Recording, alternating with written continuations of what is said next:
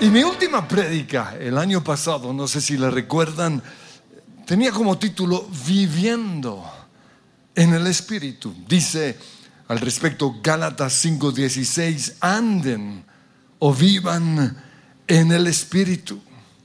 Y así jamás satisfarán los malos deseos de la carne.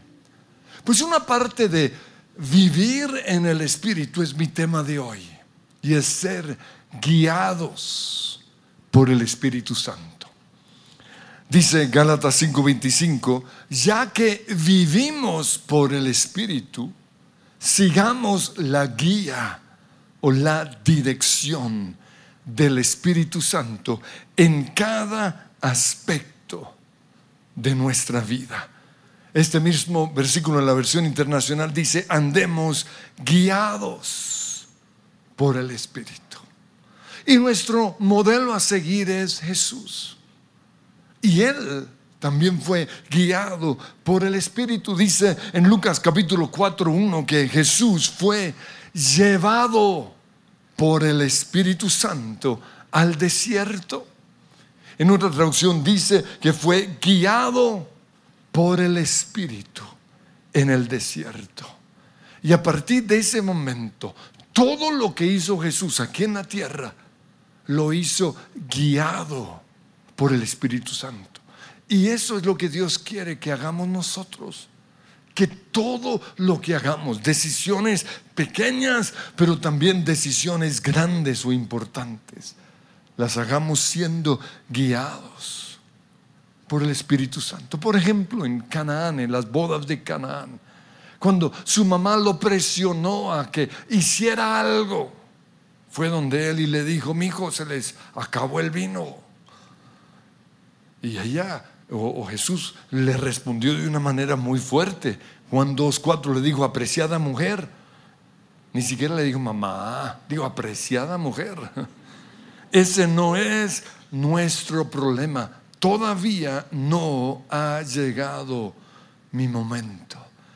Pero en ese preciso instante, el Espíritu Santo le mostró que lo que su mamá le había dicho venía de él. Por eso hizo su primer milagro, convirtió el agua en vino. Y, esto es muy interesante, porque cuando Jesús tuvo 12 años, recuerdan que se fue al templo a predicar o a, comenzar a ministrar, Dios usó a María, a su mamá, para decirle, todavía no ha llegado el momento. Lo cual me muestra a mí que ella fue la luz roja en un momento de su vida, pero también fue la luz verde cuando tenía que ya iniciar su ministerio. Pero lo otro que, hizo el Espíritu Santo fue llevarlo a orar todas las mañanas. En Marcos 1.13 dice, antes del amanecer, Jesús se levantó y fue a un lugar aislado para orar. Yo sé que fue el Espíritu Santo el que lo levantó y lo llevó porque cada mañana cuando yo me levanto, mi carne no quiere levantarse. Mi carne no quiere orar. Pero si voy a ser guiado por el Espíritu Santo, tengo que obedecer ese impulso del Espíritu Santo que me lleva a orar. Si no estás dejando que el Espíritu Santo te guíe en decisiones tan chiquitas como levantarte a orar y a leer la Biblia todos los días, ¿cómo esperas que Él te guíe en las decisiones importantes? Como lo que Él quiere que hagas con tu vida, la persona con la cual Él quiere que estés toda tu vida y el lugar en donde Él quiere que vivas. Todo esto es se aprende obedeciendo cosas chiquitas como levantarnos o dejar que el Espíritu Santo nos guíe a orar cada mañana. pero también en decisiones como, ¿será que compro este vestido o no? ¿Compro este carro? ¿Compro esta casa o no? ¿O qué me pongo hoy? Porque no hay nada peor que uno vestirse para un día de sol y llueve.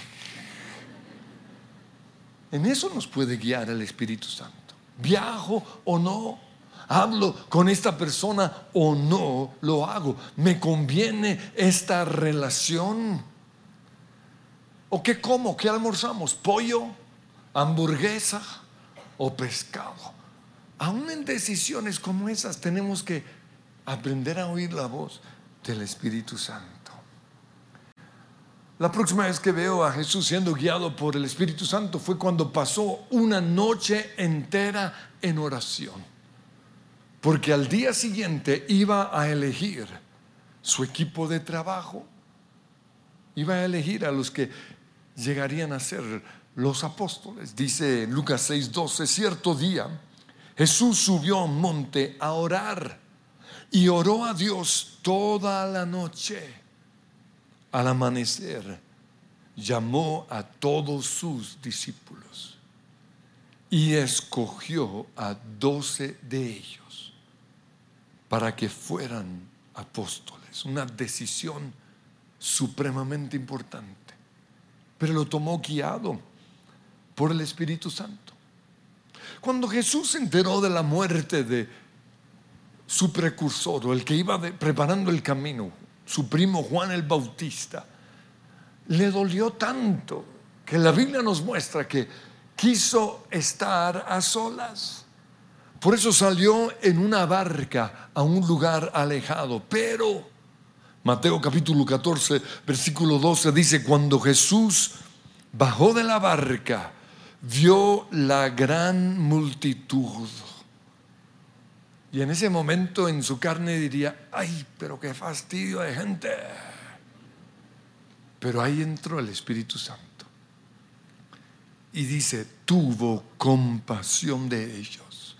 Eso es el Espíritu Santo. Y no solo eso, sino que los sanó.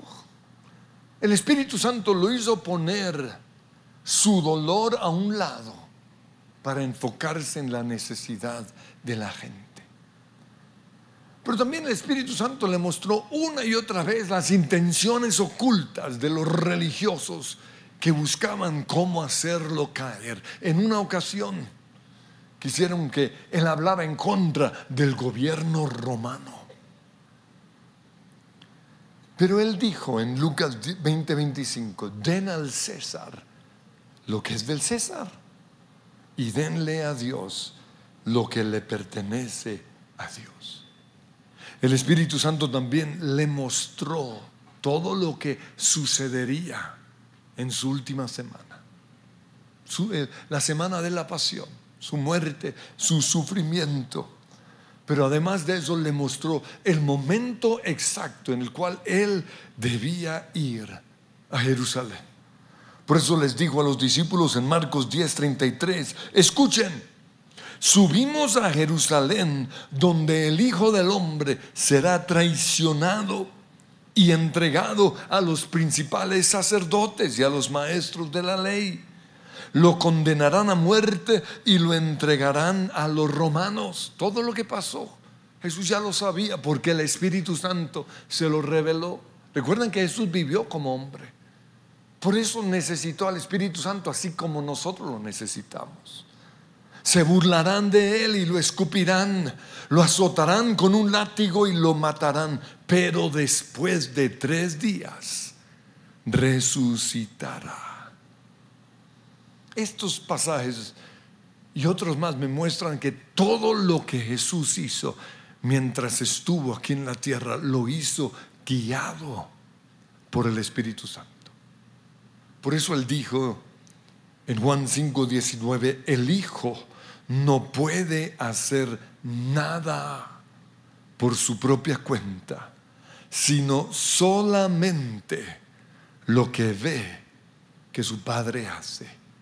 Esto me muestra a mí una total dependencia del Espíritu Santo. Y eso es lo que Dios quiere que nosotros también hagamos. Porque guiarnos es una de las funciones del Espíritu Santo. Cuando Él, cuando el Señor nos prometió el Espíritu Santo, Él dijo que nos guiaría. Juan 16, 13, cuando venga el Espíritu de verdad, Él los guiará a toda la verdad. Por eso tenemos que acostumbrarnos a hablarle todo el tiempo al Espíritu Santo. Guíame, Espíritu Santo. Porque el diablo es mentiroso. Guíame a la verdad. Romanos 8:14 dice, todos los que son guiados por el Espíritu Santo son hijos de Dios. Entonces los que no se dejan guiar, poco a poco están dejando de ser hijos de Dios. En Romanos 8:5 en la versión internacional dice, los que viven conforme al Espíritu. En la nueva traducción dice, los que son controlados por el Espíritu Santo piensan en las cosas que agradan al Espíritu. La señal de que estás siendo guiado por el Espíritu Santo es que estás pensando lo mismo que el Espíritu Santo. Pero esto es algo que tenemos que aprender. Y Pablo aprendió a ser guiado por el Espíritu cometiendo algunos errores. En Hechos capítulo 16, versículo 6 dice que atravesaron la región de Frigia, estaban en Antioquía. Y Antioquía quedaba en lo que hoy es Turquía, muy cerca de la frontera con ah, Siria. Entonces estaban allí, pero atravesaron la región de Frigia y Galacia, ya que el Espíritu Santo les había impedido que predicaran la palabra en la provincia de Asia, que hoy sería Turquía. Así como el Espíritu Santo les impidió que predicaran en Asia. Eso mismo hace hoy el Espíritu Santo con nosotros. A veces nos impide ir a cierto lugar. A veces impide que nos ennoviemos con ciertas personas. Yo tengo recuerdos claros de momentos en mi vida en que el Espíritu Santo me prohibió hacer algo. Todavía lo, lo veo. Iba en mi carro y quise ir a la derecha a, visitar a alguien. Y el Espíritu Santo me lo impidió. Pero tristemente no lo obedecí. Y hasta el día de hoy tengo que aguantar las consecuencias de esa decisión equivocada. Porque el Espíritu Santo cuando nos impide hacer algo, tenemos que obedecer. Por eso te pregunto, ¿qué te está impidiendo el Espíritu Santo que hagas? Quizás que compres cierta casa o cierta cosa o que llames a cierta persona. Sigue diciendo, cuando llegaron cerca de Misia, intentaron pasar a Bitinia. Hoy Bitinia es una ciudad llamada Anatolia, muy cerca de Budapest, perdón, de, sí, de la capital de Turquía. Estambul, sí, sí, gracias, sí, Estambul. Pero dice, el Espíritu de Jesús no se lo permitió. Entonces, pasando de largo por Misia, bajaron a Troas. Hoy ese puerto sería el puerto de Dalian, un puerto al oeste de Turquía. El Espíritu Santo les dijo que no es Asia. Por eso se fueron a dónde? A Bitinia. Pero luego el Espíritu Santo les dijo que tampoco era Bitinia. En otras palabras, para algunos que están aquí, el Espíritu Santo les dice, no, no, no es la Universidad de los Andes. tampoco es la Tadeo, tampoco es. Y lo que nosotros tenemos que oír es cuál es la universidad a donde Dios quiere que yo estudie. A otros les está diciendo, no es Canadá, tampoco es España. O a otros les dice, no, no, no, no, no es Gustavito, no. Ni tampoco, y pongan el nombre del desgraciado ese. No es. Sigo leyendo. Versículo 9. Durante la noche, Pablo tuvo una visión en la que un hombre de Macedonia, Macedonia estaba en ese entonces al norte de Grecia, hoy es Grecia, es una parte de Grecia. Y este hombre puesto de pie le rogaba, pasa a Macedonia y ayúdanos. Después de que Pablo tuvo la visión, enseguida nos preparamos para partir hacia Macedonia, convencidos de que Dios nos había llamado a anunciar el Evangelio a los macedonios. Wow. Ahora, cuando leemos esto, pensamos que fue, ah, intentaron ir a Bitinia, que era ahí un kilométrico, no más, no, Señor. Las distancias son estas. Y, y ahí mientras estaba leyendo les mostraron el mapa. De Antioquía, que hoy sería Antaquía, a Bitinia, que hoy sería Anatolia, hay 1096 kilómetros. De Bitinia a Troas, que hoy sería el puerto de Dalián, 730 kilómetros. Y no iban en un carro, iban en un burro. Eran días perdidos, quizás semanas. De Troas a Macedonia, 1124 kilómetros. Y puse la ciudad de Tesalónica simplemente. Ahí está. Ah, Quizás esa parte lo hicieron en barco. Fueron muchos los kilómetros recorridos hasta que por fin se dieron cuenta que el Espíritu Santo los guiaba a Macedonia. Pues en mi caso personal, en mi recorrido aprendiendo a ser guiado por el Espíritu Santo, cometí muchos errores. Uno fue con respecto a los noviazgos. Tuve dos noviazgos equivocados. Hoy las voy a llamar Asia y Bitinia. Asia era una niña linda que amaba a Dios, pero no era la persona que Dios tenía para mí. Durante todo mi noviazgo siempre había un pero. Y por no ser sensible a la voz de Dios, le, cuando terminé ese noviazgo, le causé mucho dolor.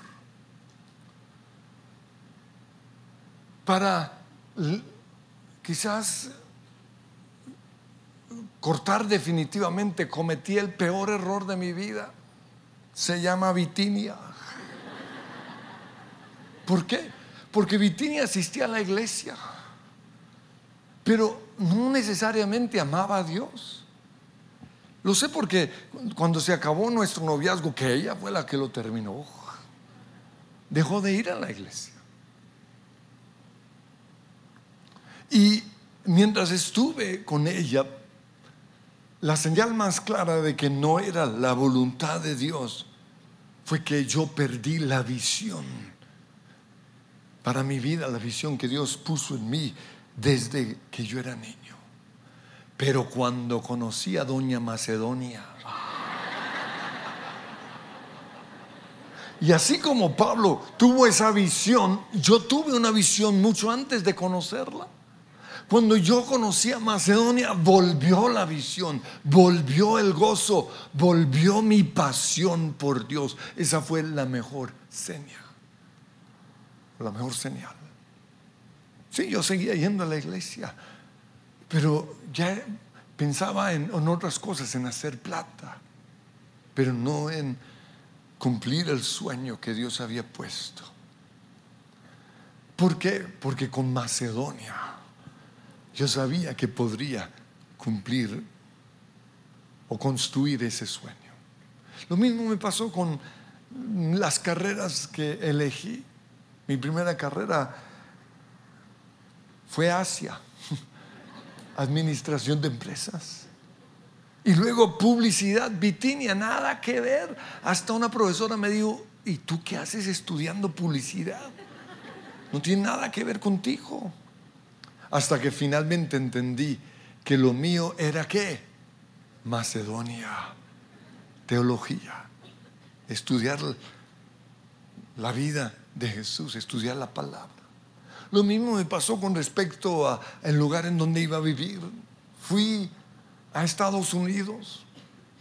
Ese era mi Asia. Luego me fui a Australia, mi Bitinia, hasta que finalmente, estando allí en Bitinia, tuve la visión y ardía en mi corazón Colombia, que en este caso sería Macedonia.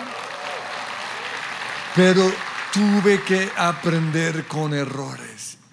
Y eso mismo tenemos que aprender todos los que estamos aquí a ser guiados por el Espíritu Santo.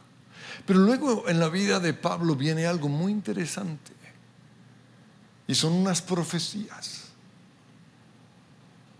Y es interesante porque las profecías vienen de Dios. Pero él no se dejó desviar por esas profecías. Dice en Hechos 20:22, voy o Pablo digo, voy a Jerusalén y resalto lo siguiente, obligado por el Espíritu Santo, sin saber lo que allí me espera.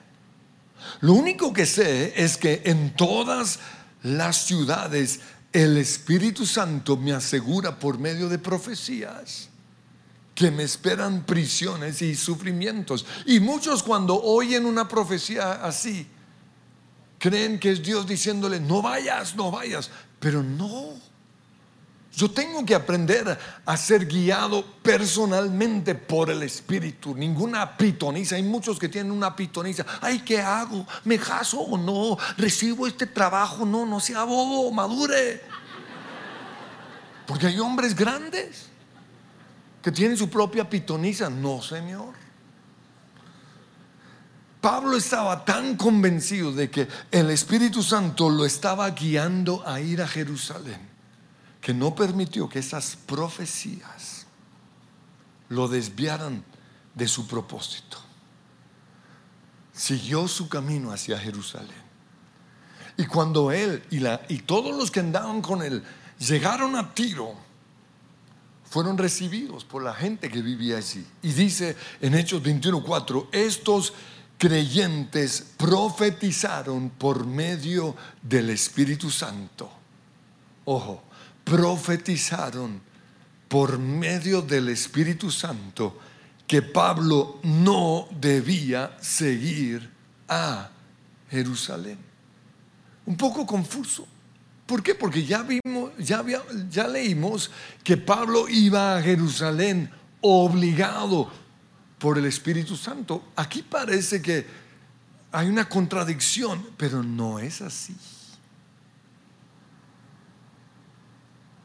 Lo que pasa aquí es que los que profetizaron acerca de todo lo que él iba a padecer en Jerusalén, que esa era la profecía de Dios, le añadieron un poquito de carne. Y ese es el problema como Dios le reveló todo lo que iba a padecer Pablo, ellos dentro de la profecía dijeron, por lo tanto Dios te dice, o algo así, que no vayas a Jerusalén. Pero Pablo ya sabía que Dios le había hablado. Y así es como tenemos que vivir nosotros. Si Dios ya me habló, y tengo que estar seguro de que Dios realmente me haya hablado. No voy a permitir que ninguna persona, que ninguna profecía, ninguna propuesta financiera, ninguna oportunidad, porque muchos dicen, es que hay una oportunidad financiera, es que yo no, nosotros no nos guiamos por las oportunidades financieras, nos guiamos por el Espíritu Santo. Es que esta sí es bonita. No nos guiamos por la bonita, sino por la fea. Si el Espíritu Santo no está guiando hacia eso. Pero no solo los de ese pueblo se dejaron desviar, sino por Lucas, el que escribió Hechos. Porque cuando otro, profeta que se llamaba Agabo, dice en versículo 11, eh, y Lucas escribe, este vino a vernos y tomando el cinturón de Pablo, se ató con él de pies y manos y dijo, así dice el Espíritu Santo, de esta manera atarán los judíos de Jerusalén al dueño de este cinturón y lo entregarán en manos de los gentiles. Y Lucas dice, al oír esto, nosotros y los de aquel lugar le rogamos a Pablo que no subiera a Jerusalén. Pero Pablo estaba siendo que guiado por el Espíritu Santo. Por eso no oyó esa profecía como un mandato de parte de Dios, sino como una advertencia de todo lo que él iba a tener que padecer. Tenemos que aprender a ser guiados por el Espíritu Santo, porque muchos cristianos, por no ser guiados, dejan que el sufrimiento, que las pruebas o las profecías los afecte, los desvíe. Entonces, ¿qué dice Pablo? Mire, mire, en versículo 13, ¿por qué lloran? A ver, me parten el alma, lo veo como satírico. Por el nombre del Señor Jesús, estoy dispuesto no solo a ser atado, sino también a morir en Jerusalén. Y a partir de ese momento, todos los que lo acompañaron dejaron de fregar. ¿Por qué? Porque vieron un nombre guiado por el Espíritu Santo. Y en el versículo 14 Lucas dijo, como no se dejaba convencer, desistimos exclamando, que se haga la voluntad del Señor. Finalmente reconocieron que Pablo estaba siendo guiado por el Espíritu Santo. A mí siempre me, me fascinó el tema de oír la voz de Dios, de aprender a ser guiado por el Espíritu Santo. Pero no se trata solo de oír, sino de obedecer. En Juan 10:27 Jesús dijo, mis ovejas oyen mi voz. Pero ahí no se detiene. Dice, yo las conozco y ellas me siguen. De nada sirve que oigas la voz de Dios si no lo vas a obedecer. De niño, 10, 12 años, soñaba con una iglesia contemporánea. Una iglesia donde pudiera traer a mis amigos. En ese momento yo creía que era un sueño mío, pero muchos años después me di cuenta, fue Dios el que puso ese sueño en mí. Mientras jugaba basquetbol un día, de repente sentí que en vez de perder tanto tiempo jugando basquetbol, podría dedicar más tiempo a estudiar la Biblia y a ir por primera vez a la reunión de oración en la iglesia. Y obedecí ese sentir. En ese momento yo no, no sabía que era el Espíritu Santo. Ya después, ah, me estaba guiando. Recuerdo que la primera materia que hice en Berea fue la vida de Jesús. Cinco libros que hasta el día de hoy jamás olvidaré. Espectacular. Unos, unos meses después, en mi carrera de administración de empresas, de repente vino este pensamiento, en vez de estar aquí perdiendo tiempo, debería estar estudiando la Biblia. Ahora, mi carne reprendía esa voz, ay, no, no, no, eso no es de Dios. Pero a los pocos días obedecí. Y me di cuenta que ese pensamiento lo había puesto el Espíritu Santo en mí. Seis meses después, lo recuerdo claramente, febrero de 1983, Dios mismo o el Espíritu, la gloria de Dios entró al lugar en donde yo estaba pintando una habitación. Y el sentir de entrar a estudiar a Berea fue tan fuerte que no lo pude resistir.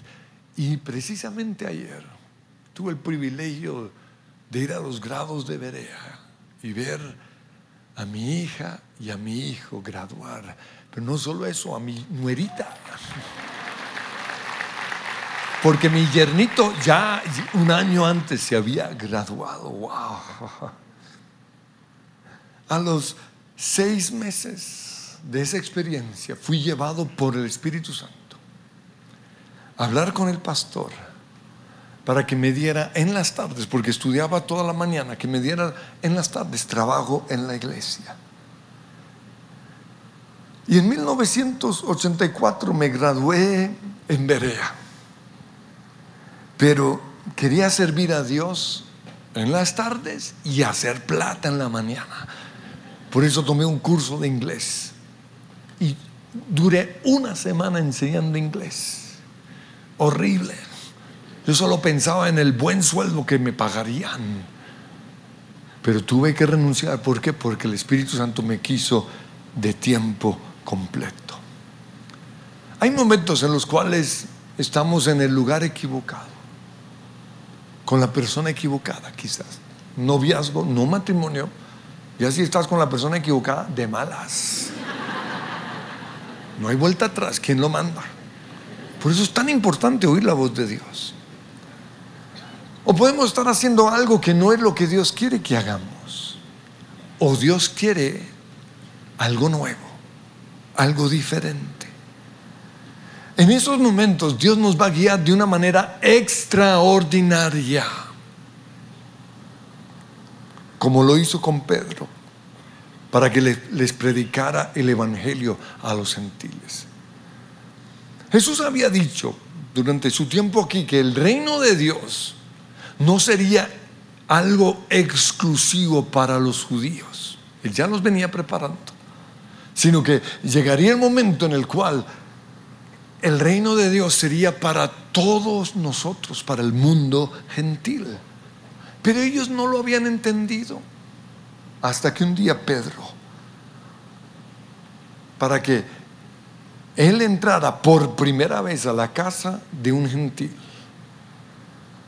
para que él comiera con ellos por primera vez y les predicara el Evangelio, el Espíritu Santo le dio tres visiones. Y esta fue la visión, una sábana blanca, en donde había animales que los judíos no acostumbraban comer. Y el Señor le dijo, Pedro, mata y come. Y él respondió, jamás. Y voy a leer exactamente lo que dijo. Jamás he comido algo que nuestras leyes judías declaren impuro e inmundo. Pero la voz habló de nuevo no llames algo impuro si Dios lo ha hecho limpio. Y gracias a esta visión, Pedro fue a la casa de Cornelio y les predicó el Evangelio. Gracias a eso, hoy nosotros tenemos el Evangelio. Yo creo en la lealtad. Yo creo en la lealtad a Dios. Yo creo en la lealtad a nuestra esposa, yo creo en la lealtad a nuestra nación, pero también yo creo en la lealtad a nuestra iglesia. Por eso cuando a mí me profetizaron que saldría de la iglesia en donde había estado casi toda mi vida, yo no acepté esa profecía. Dije, eso no es de Dios. Pero así como el Espíritu Santo le habló a Pedro con señales, lo mismo hizo con nosotros cuando llegó el momento de iniciar esta iglesia. Fueron unas señales tan impresionantes que sabíamos que era la voluntad del Señor. Sabemos que Dios nos está guiando cuando todo sale bien. Y a veces quisiéramos eso, que todos los semáforos estén de ver en verde. Que cuando lleguemos a ese lugar la señora también esté de verde. Que todo esté de verde. Y a veces Dios nos guía de esa manera. Por ejemplo, yo tuve un sueño desde muy niño una, algo absurdo, totalmente distante a nuestra realidad. Recuerdo que cuando se lo conté a mi esposa me dijo que yo estaba loco. Eso nunca va a pasar. Pero un día ella empezó a soñar con lo mismo. Pero como hacen todas las mujeres, me puso condiciones, se tiró el sueño. O más bien lo, hizo más complicado. Cuando ella puso las condiciones, yo dije, no, eso nunca va a pasar. Pero seguí soñando. Y un día recuerdo que se abrió una puerta, una oportunidad, de una forma sobrenatural. Pero solo teníamos como dos o tres días para lograr eso. Y lo increíble fue que durante todo el recorrido hacia el cumplimiento de ese sueño, todo salió bien. Fue como Dios diciendo lo que dice Éxodo 33, 14, mi presencia irá contigo y te daré descanso. En otra traducción añade, todo te saldrá bien. Pero hay otras ocasiones en donde cuando Dios nos está guiando, todo sale mal. Y por eso algunos creen que que Dios no está detrás de eso. Cuidado. Tenemos que ser, aprender a ser guiados por el Espíritu Santo y no por las circunstancias. Lo que nos debe guiar es lo que dice Colosenses 3:15, que la paz que viene de Cristo gobierne en sus corazones. Recuerdo que en 1985 me dediqué totalmente a, la iglesia. Sin embargo, insistía en tener una carrera secular. Por eso, seis meses después de terminar mis estudios en Berea, apliqué para estudiar comunicación social a la universidad y pasé, yeah. Estaba feliz. Iba a pagar mi, mi semestre y recuerdo que estaba en el banco y se fue la paz. Una angustia impresionante. Como podía pagar hasta el día siguiente, porque ese era jueves, dije, bueno, y le puse una señal al Señor, algo que es muy peligroso, que fue lo que hizo Gedeón, ¿recuerdan? Señor, si es tu voluntad, que, y, y una estupidez le pido al Señor. Yo hice lo mismo. Porque la carrera me costaba en precio de hoy 16 millones de pesos, 4 mil dólares. Y yo le debía a mi abuelito 12 millones. Yo tenía esos 16 millones aquí en el bolsillo y le debía a mi abuelito 12 millones, 3 mil pesos, 3 eh, mil dólares. Entonces dije, Señor, tu palabra dice que hay que pagar las deudas. Yo sé que mi abuelito me va a regalar esa plata, pero esa es mi señal, voy a ir a pagar. Y si Él me acepta la plata, no es tu voluntad. Recuerdo que fui a la casa, tomamos té y ta. Yo con mi fajo y billetes acá. Finalmente le dije, abuelo, vine a pagarte la plata que te debía y puse el fajo y billetes en la mesa. Y recuerdo hasta el día de hoy que él se rió, oh, Andrés, no tenías que pagarlo. Entonces yo saqué la mano para agarrar el billete, pero él me ganó. Y lo metió en el bolsillo. Sin embargo, salí de la casa de mis abuelos 12 millones más pobre, pero con una felicidad impresionante, porque había aprendido a oír la voz de Dios, a ser guiado por el Espíritu Santo. Quiero que nos pongamos en pie. Y le vas a decir al Espíritu Santo, quiero ser guiado por ti en todo lo que yo haga. Porque tú eres el alfa y la omega. Tú conoces el final desde el principio. Por eso, ¿quién mejor que tú?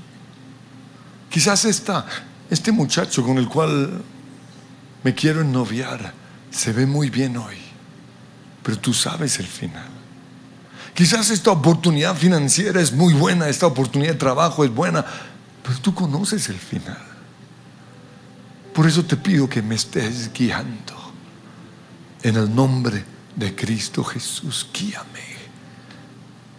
Cantamos.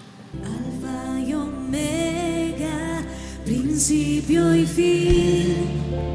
¿Quién como tú, Señor? Eres, eres eterno.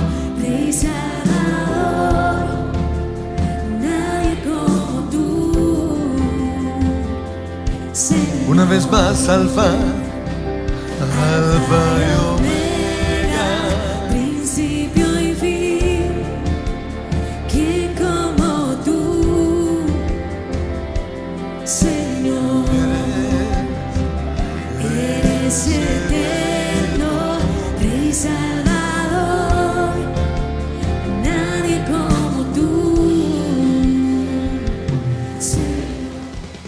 Si les gustó este video, pueden suscribirse al canal de El lugar de su presencia en YouTube. De esa manera gozará de todos nuestros beneficios.